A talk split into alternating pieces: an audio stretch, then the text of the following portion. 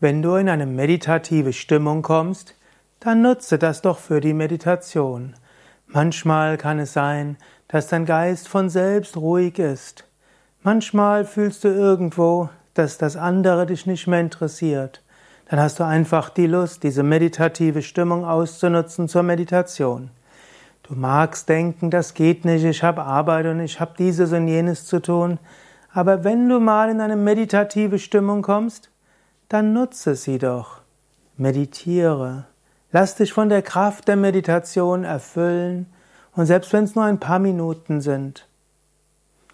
Und wenn du durch die normale Meditation nachher in einer meditativen Stimmung bist, wenn möglich, bleibe ein paar Minuten noch in dieser Ruhe. Du kannst ja eventuell essen, du kannst ja eventuell dich vorbereiten für die Arbeit und so weiter aber verzichte auf Zeitung lesen, Internet lesen, Facebook, WhatsApp und so weiter.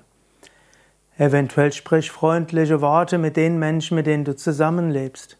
Aber nach der Meditation, wenn du in einer meditativen Stimmung bist, bleibe weiter da, öffne dein Herz, spüre Freude.